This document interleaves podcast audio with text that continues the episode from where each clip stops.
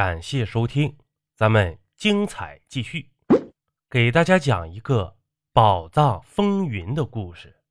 这清朝末年，朝廷腐败，群雄割据，民不聊生，乱世出英雄啊！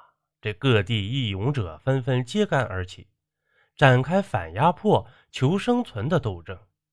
这其中以太平天国的势力最为壮大。然而，这太平天国虽然经历几年的拼死争斗，但最终敌不过清军的围剿，日渐败落，就快到了山穷水尽、穷途末路的地步。天王洪秀全眼看着日落西山的形势啊，深深的自责：要不是自己盲目自大、骄奢淫逸、偏听偏信、奖罚不明。怎会冷落了兄弟们的心？怎会发生兄弟逆于墙？这才让清军有了可乘之机呀，才有了今天的败落。然而事已至此，就算有神仙相助，天兵降临，恐怕也难扭转乾坤起死回生了吧？这时局动荡，兵荒马乱，可苦了天津城的百姓。见天刀光剑影，杀声连天。沉尸遍地，再加上官兵明夺、匪盗暗抢，这百姓每天提心吊胆，哪能安生度日啊？说处在水深火热之中，一点都不带夸张的。这不少人为了活口，便背井离乡，纷纷外出避难了。然而这时，城南却新开了一家铁匠铺，老板名叫李忠，是个外乡人。由于李铁匠脑子活、手艺精、要价低、嘴巴利，故没多久呢，他的生意便做得越来越有人气儿，这人缘啊也越来越好。这人呐是个群居动物，这老关在家里哪能不憋出病来呢？这街上不安全，又都不愿把人招揽到自己家，于是呢。附近不少人经常有事没事就聚合李忠的铁匠铺了，这俨然把那里当成了聊天谈话的酒肆茶馆啊。而李铁匠却不嫌烦，他秉承来的都是客的原则，只要有人来，不管是要打个日常用具的，还是来闲聊天的，他都点烟倒茶，笑脸相迎。久而久之呢，人们便从李忠的言谈举止里。感觉他并非一般的打铁匠。这日清晨呢，这李铁匠刚生着炉子，打开铺门，却发现街上迎面走来几位以前常光顾他店里的人。他像往常一样热情的打招呼，可他们却顾不上答应，只是行色匆匆的走了。要是以前呢，这些人可是主动给他打招呼的，今天是怎么了？李铁匠虽然纳闷但也没有多想，便继续忙活起来。这时，他的一位常客急匆匆地跑来，神色慌张地说：“李哥呀，都什么时候了，你还有心思打铁呢？”这李忠一脸茫然：“这不打铁吃啥呀？出啥事了？看把你急的！”那客人显然被李忠的话气晕了，苦笑道。朝廷的军队就快攻破天津了，城里的百姓大都去外地避难了，你怎么还不动呢？不要命了？这李铁匠听后不以为然：朝廷军队咋了？我打铁糊口，一没偷，二没抢，又没犯王法，他们能把我吃了？那客人啊，也是逼急了，骂道：“好你个憨铁匠，犟得像头牛！”真是不识时务的家伙！得行了，我也不给你费口舌了。厉害，你自个儿掂量吧。你不走，那我走了。我可没有你那铜头铁身的英雄胆。说完呢，便着急的跑了。李忠说了一句“走好”，便又继续忙活起来。这不到三天呐，天津城内的百姓能走的都逃命去了。李忠望着空旷的街道，望着天空发起呆来。这一八六四年，围困多日的天津城终于被湘军攻破。这湘军的军纪还算严明，进城后呢，并没有过多的骚扰百姓、滥杀无辜。而是径直奔向天王府。这曾国藩在湘军将士的簇拥下来到天国的金銮殿上，看到天王洪秀全倚在龙椅上服毒自尽，一时心绪复杂，五味杂陈。这攻破天津城，剿灭太平军，应是摆宫设宴和庆空酒、大快人心的时候。这赶紧向朝廷邀功领赏之时啊，是什么问题令城府极深、老谋深算的曾国藩？头疼呢。其实啊，这曾国藩此时最关心的是天朝圣库。在天津城攻破之前，这天朝圣库洪秀全宝藏的传闻早在坊间炒得沸沸扬扬。原来啊，这天国建立之初便颁布了一项圣库制度，要求军民一律不得私藏财物，所有个人的。或缴获的财物都要上缴天朝圣库，这否则呢？发现私藏宝物者，严惩不贷。这些消息啊，曾国藩也有所耳闻，但不知真假。于是他来了个一石二鸟之计，主动请缨，调集精兵强将围剿太平军，攻打天津城。这一则呢，为朝廷除掉心腹大患。那可是公载史册的事儿啊！二则攻占天津城后，便可捷足先登，查询圣库，独占宝藏，岂不是两全其美？可眼下贼首洪秀全已死，这天朝圣库的秘密不就难破了吗？曾国藩命手下人一边安葬洪秀全，一边加紧审问天国俘虏，想从俘虏口中获得圣库宝藏的秘密。可令他们万万没想到的是，这俘虏们啊，个个都是铁打的汉子，骨头硬，嘴巴紧。不管怎样威逼利诱，就是刀架在脖子上，也没有人吐露半个字儿，大有不成功变成人的架势。正当这曾国藩一筹莫展之时，却接到朝廷的加急圣旨，命他火速回营，有要事相商。这曾国藩虽心有不甘，却无可奈何，只得将破解圣库密码的任务交给其弟曾国荃操办。这曾国荃可没有他哥那样有城府，他道行浅，性情急躁，脾气火爆。为尽快探出圣库宝藏，他老将出马，亲自上阵审问，先审忠王李秀成。可任凭他用尽酷刑，这李秀成啊，都始终只有一句：“国库无存银米。”又审问孟王董金泉，这董金泉被打成了个雪人但依然是庙里的泥像，有口他不说话呀。正当曾国荃焦头烂额、失望沮丧时，这曾国藩返回了天津。曾国荃无奈地向他哥诉说了审问圣库宝藏无果之事。这些人都是亡命之徒，吃软不吃硬，要让他们开口说出宝藏的秘密，比登天还难，只能智取，不可硬来。我有一计。这曾国藩凑近他弟耳边耳语了几句，这曾国荃先是吃了一惊，随后呢，又笑容复杂的点了点头。这湘军啊，在天津城驻扎下来，局势也趋于稳定。这民以食为天，不劳作，凭啥维持生计呢？故没过多久，这百姓们又自动自发的开始了生产生活。以前外出逃难的人，得到消息后也陆续回来了。这天晚上，李铁匠收拾好了东西，关门准备歇息呢。这时，门外有人轻轻敲门。他连问了几声是谁，可只听见敲门声，不见应答声。他拿起一把铁钳，警惕地打开了门。只见一人带着一个冷风窜进门来。若是以前呢，这李铁匠会热情地招呼客人，可如今呢，局势还不太稳，他不得不多加小心，手握铁钳，冷眼盯着那人。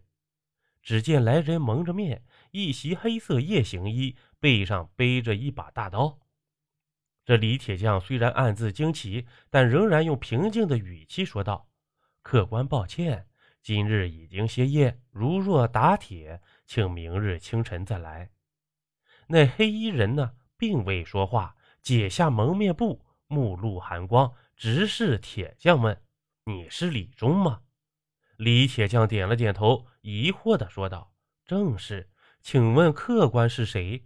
找我何事？”这黑衣人关好铁匠铺的门，低声说道：“青妖无道，残害生灵，人神共愤。”这话还未说完，李忠便急忙捂住那人的嘴，悄声地说道：“这儿不方便，我们换个地方去。”说完呢，锁上铁匠铺的门，与黑衣人走了。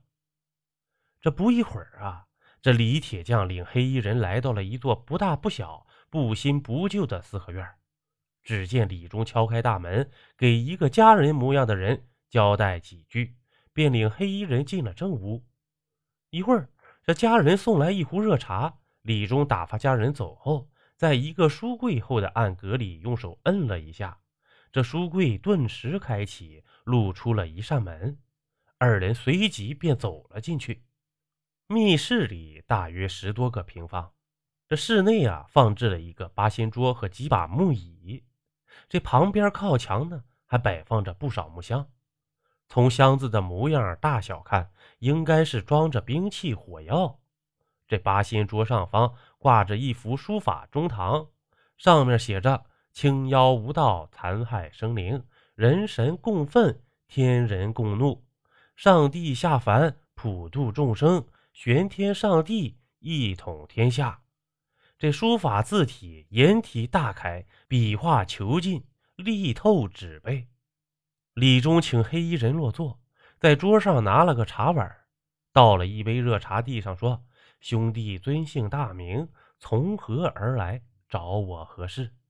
这黑衣人喝了一口茶，便低声说了起来：“原来啊，这位不速之客名叫沈涛，他父亲本是东王石达开的贴身护卫。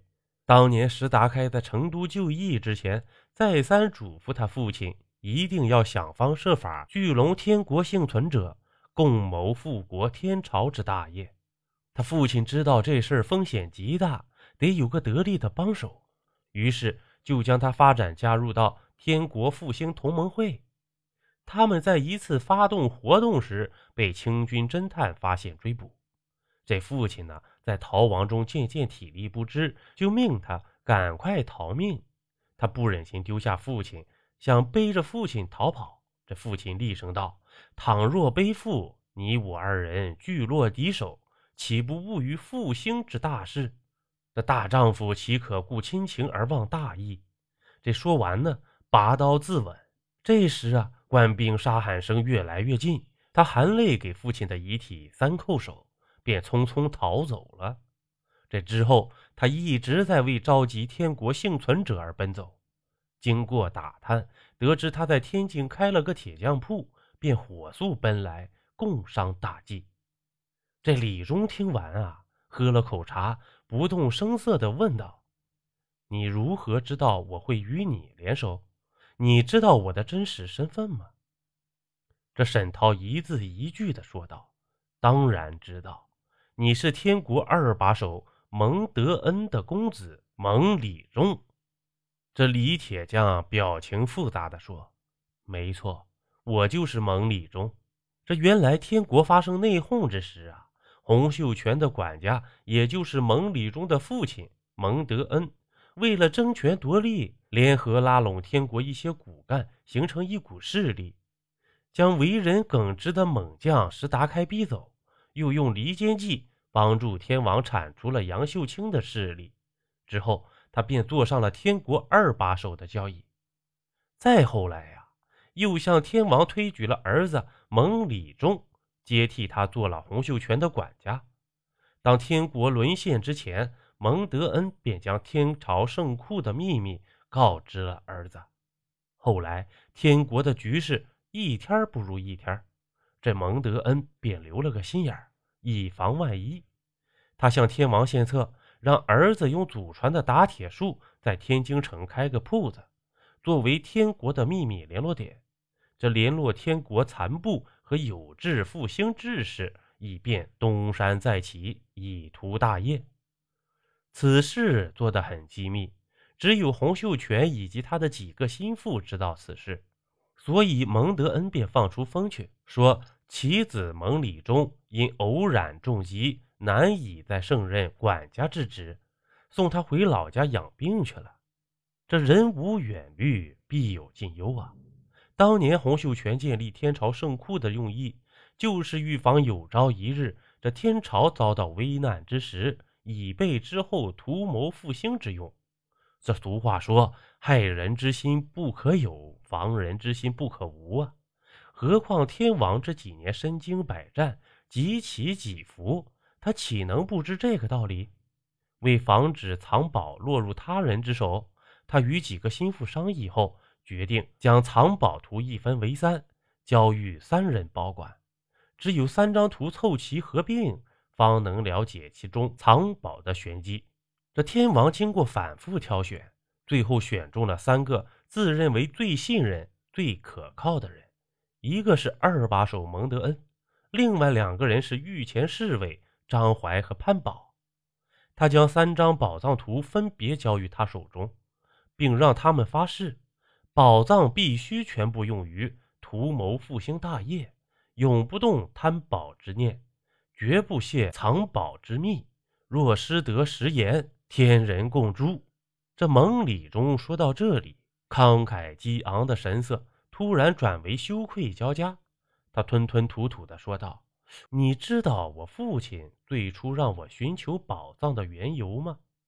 这沈涛摇了摇头。这蒙礼中神色黯淡地说：“我爹居然让我找到宝藏后占为己有，我一直以父亲为骄傲，可万万没想到，他他竟然竟然是这么个自私自利的人。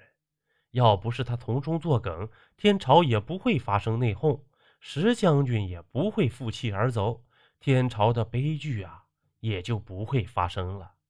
我知道他真实面目后，虽然很看不起他。”可是三纲五常在我心里烙下了深印，内心的矛盾、纠结、羞愧、怨恨、痛苦，使我痛不欲生。这每天过着生不如死的日子。好在他已经去世，我终于可以弃暗投明了。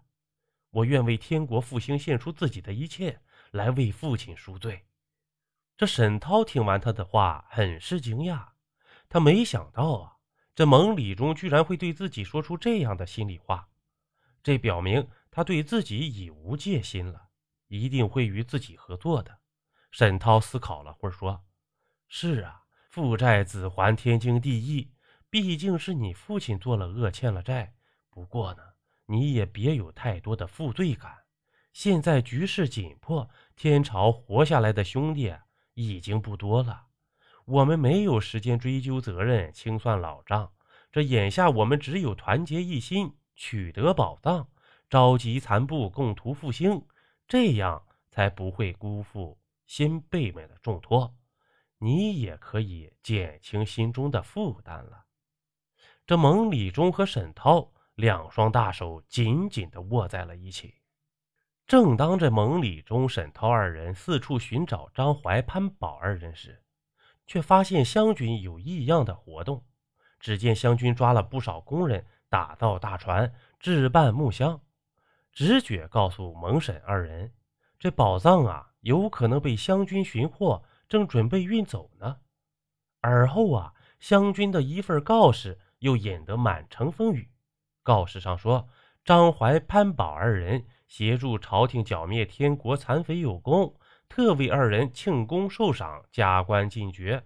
看了告示，联想到湘军近日的异常活动，这沈蒙二人便推断啊，这张潘二人一定是卖主求荣，背叛天国，将宝藏秘密告知了湘军。但又一想啊，要找到宝藏，三张藏宝图必须合一不可。他们没有蒙礼中手里的三分之一图纸，是如何找到圣库的呢？但眼下湘军正忙着造船只、制木箱，分明是准备运宝藏啊！宁可信其有，不可信其无。机不可失，失不再来。这二人也顾不了那么许多了。一方面日夜监视湘军活动，一方面联系天国残部，打算最后一搏，绝不能让宝藏落入湘军手里。过了几天，据混入造船民工中的眼线回报，这船只限定下个月初五造完，初七正式下水。得到消息后，沈蒙二人便紧急部署，囤粮草、备武器，招残部、暗练兵，只为初七背水一战。这初七说到就到，这天天还未亮，湘军新造的船只便停在岸边，不少兵士抬着木箱往船上搬。这天边刚露出鱼肚白，数十只大小船装满了箱子，每只船上都有几个荷枪实弹的护卫。这当船正要开动时，只听一片杀声四起，从四面八方杀出数百个穿着不一的游兵散勇。他们拿着长枪短炮冲向船只，很快将船队包围。护船的头领大声喝道：“何人如此大胆，胆敢掠夺朝廷的货物？”这伙人一边喊着“报仇雪恨，复兴天国”的口号，一边冒死攀上船，与护船兵士杀将起来。这没错呀，这些人便是沈涛、蒙礼中指挥的天国残部前来夺宝。由于护船官兵人员分散，寡不敌众，加上又搬运了一早上的木箱，个个呢无力恋战，纷纷跳下船逃命了。这蒙里二人的人马很快占据上风，控制了船只。当他们兴奋地打开一个木箱时，却发现木箱装的竟是铁钉。他们又让人打开所有船上的木箱，结果无一例外，全是铁钉。这伙人全都傻眼。当他们还没弄清是怎么回事的时候，突然传来一声炮响，紧接着从四面八方杀过来黑压压的一片官兵。很快呢，数百名太平军残部的义士，死的死，伤的伤，被抓的抓。这沈蒙二人啊，也被捕入狱了。原来曾国藩奉诏返回朝廷，皇帝命他尽快铲除太平军余孽。保大清无虞。这曾国藩知道，要想撬开这些太平军俘虏的口啊，得到宝藏下落是不大可能了，便于其地定下了这引蛇出洞之计，来一个瓮中捉鳖，一举歼灭。他们首先故意张扬购木箱造船舟，以引人注意，而后再在全城贴告示称张怀潘宝已投降受赏。造成湘军找到宝藏，准备运走的假象，以引残匪上钩。其实啊，这张潘二人都是硬折不弯、硬死不屈的硬汉。为保守宝藏秘密，他们早已将生死置之度外。在审问的当天，张怀咬舌自尽，潘宝撞墙身亡。沈涛听完，想到自己好不容易联络到这么多的天国旧部和有志复兴之士。却因自己判断失误而被湘军一网打尽，全军覆没呀！使复兴大业化为泡影，自己死后有何面目见到先辈们呢？他又急又气，急火攻心，大喊一声“天国休矣”，便口吐鲜血倒地身亡。而蒙礼中呢，则被押在死牢，秋后问斩。天朝圣库宝藏的秘密，随着太平天国残部的剿灭，并没有在世间画上句号，却给人留下了更多的悬念。有关宝藏的传说越来越多，那是越传越邪乎。好了好了，本集播完，下集更精彩，咱们下集见。